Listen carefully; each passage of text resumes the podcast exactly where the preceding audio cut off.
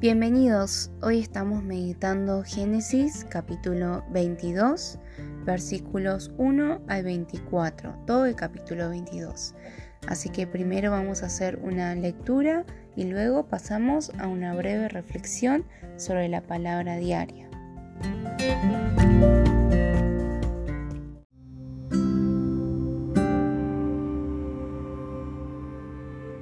Tiempo después, Dios probó la fe de Abraham. Abraham lo llamó Dios. Sí, respondió él, aquí estoy. Toma a tu hijo, tu único hijo. Sí, a Isaac, a quien tanto amas, y vete a la tierra de Moria. Allí lo sacrificarás como ofrenda quemada sobre uno de los montes, uno que yo te mostraré. A la mañana siguiente, Abraham se levantó temprano, ensilló su burro y llevó con él a dos de sus siervos, junto con su hijo Isaac. Después cortó leña para el fuego de la ofrenda y salió hacia el lugar que Dios le había indicado. Al tercer día de viaje, Abraham levantó la vista y vio el lugar a la distancia. Quédense aquí con el burro, dijo Abraham a los siervos. El muchacho y yo seguiremos un poco más adelante. Allí adoraremos y volveremos enseguida. Entonces Abraham puso la leña para la ofrenda sobre los hombros de Isaac, mientras que él llevó el fuego y el cuchillo. Mientras caminaban juntos, Isaac se dio vuelta y le dijo a Abraham, Padre. Sí, hijo mío, contestó Abraham. Tenemos el fuego y la leña, dijo el muchacho. Pero ¿dónde está el cordero para la ofrenda quemada? Dios proveerá un cordero para la ofrenda quemada, hijo mío, contestó Abraham. Así que ambos siguieron caminando juntos. Cuando llegaron al lugar indicado por Dios, Abraham construyó un altar y colocó la leña encima.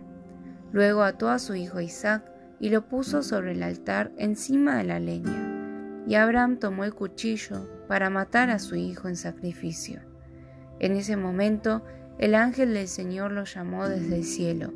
Abraham, Abraham. Sí, respondió Abraham, aquí estoy.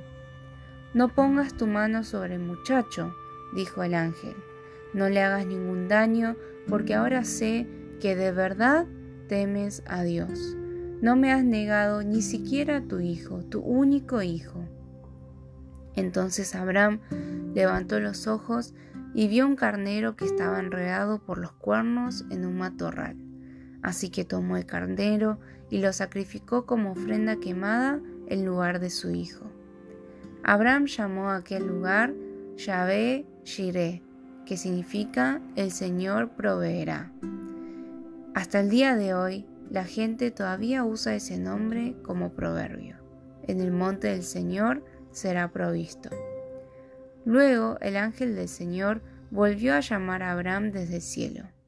El Señor dice, ya que me has obedecido y no me has negado ni siquiera a tu hijo, tu único hijo, juro por mi nombre que ciertamente te bendeciré. Multiplicaré tu descendencia hasta que sea incontable como las estrellas del cielo y la arena a la orilla del mar. Tus descendientes conquistarán las ciudades de sus enemigos, y mediante tu descendencia todas las naciones de la tierra serán bendecidas. Todo eso porque me has obedecido. Luego volvieron al lugar donde estaban los siervos y viajaron de regreso a Beerseba, donde Abraham siguió habitando. Poco tiempo después, Abraham oyó que Milca, la esposa de su hermano Nacor, le había dado a Nacor ocho hijos. El mayor se llamaba Uz, el siguiente era Buz, seguido por Kemuel, antepasado de los arameos. Keset, Asó, Pildas, Hitlaf y Betuel. Betuel fue el padre de Rebeca. Además de esos ocho hijos de Milca, Nacor tuvo otros cuatro hijos con su concubina Reuma. Sus nombres eran Teba, Gaán, Y Maca. El pasaje de hoy también es un pasaje muy muy conocido por muchos de nosotros.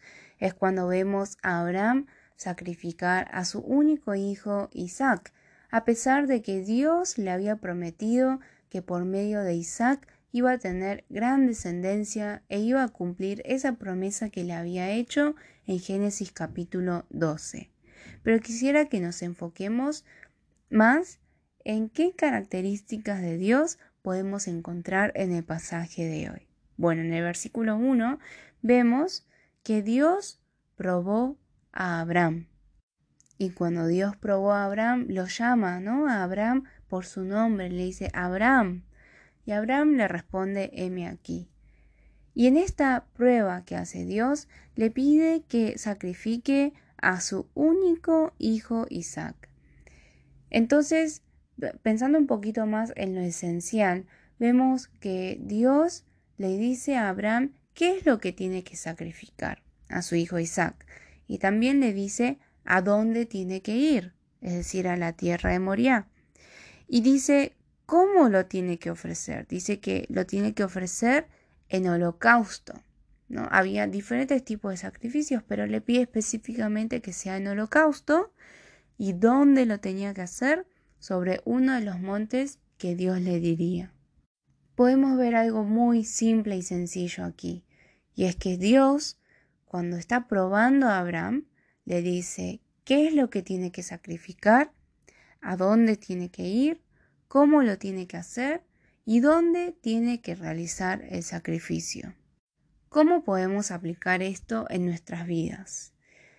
¿Hay algún sacrificio que estás pensando que estás realizando para Dios? ¿Hay algo que estés dando en servicio a Dios? ¿Hay algo que estés sacrificando de, las cosas que, que tienes y que se lo estés dando a Dios? Bueno, quizás una primera pregunta que nos podríamos hacer es, ¿quién definió qué voy a sacrificar? ¿Dónde lo voy a sacrificar? ¿Cómo lo voy a sacrificar? ¿No será que el protagonista aún de ese sacrificio que, que estoy haciendo a Dios sigo siendo yo? Yo pienso que estoy sacrificando o poniendo mi vida, mi trabajo, mis recursos al servicio de Dios, pero no será que sigo siendo yo el dueño y el protagonista de ese sacrificio que le estoy entregando a Dios?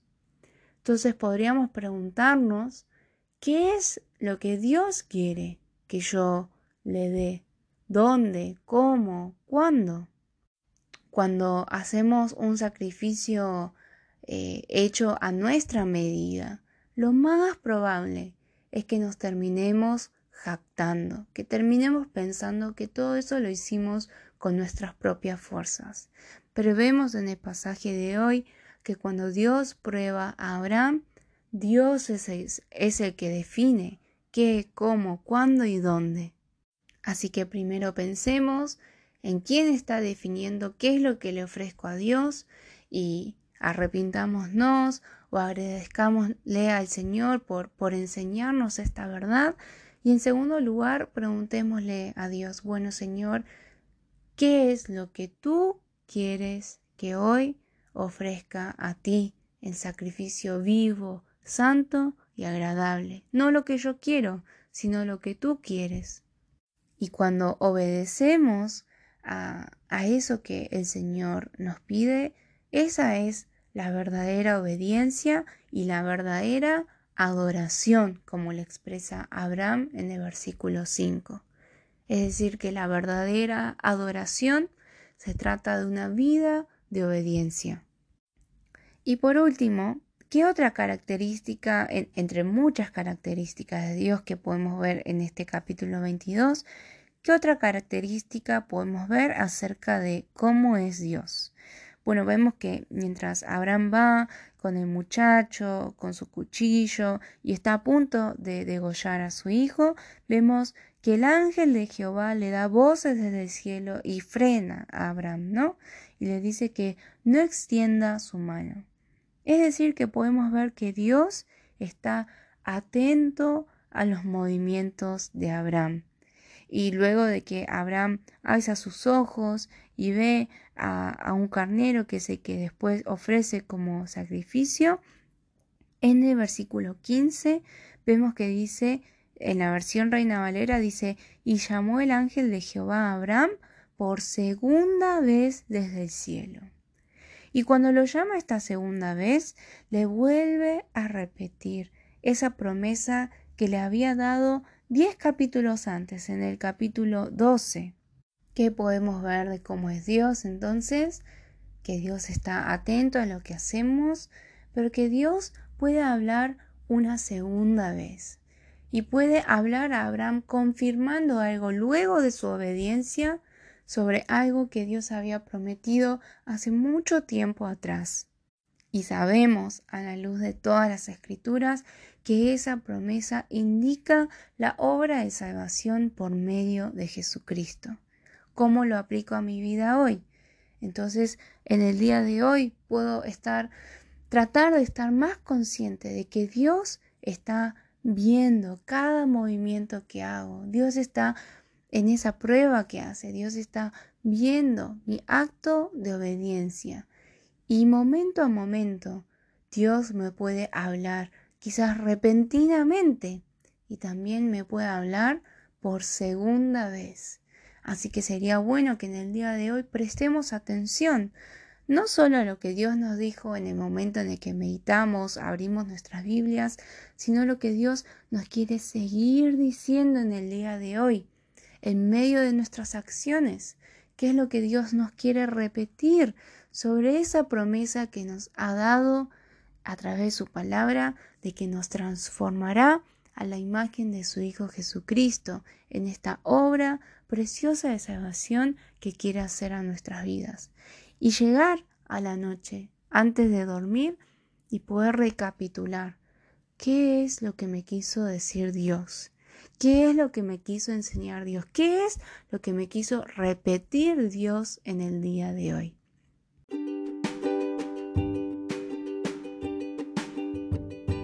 Te recordamos que puedes visitar nuestra página web www.meditacionbiblica.com, también nuestro canal de YouTube Meditación Bíblica Internacional, Instagram Meditación Bíblica y en Facebook Ministerio de Meditación Bíblica.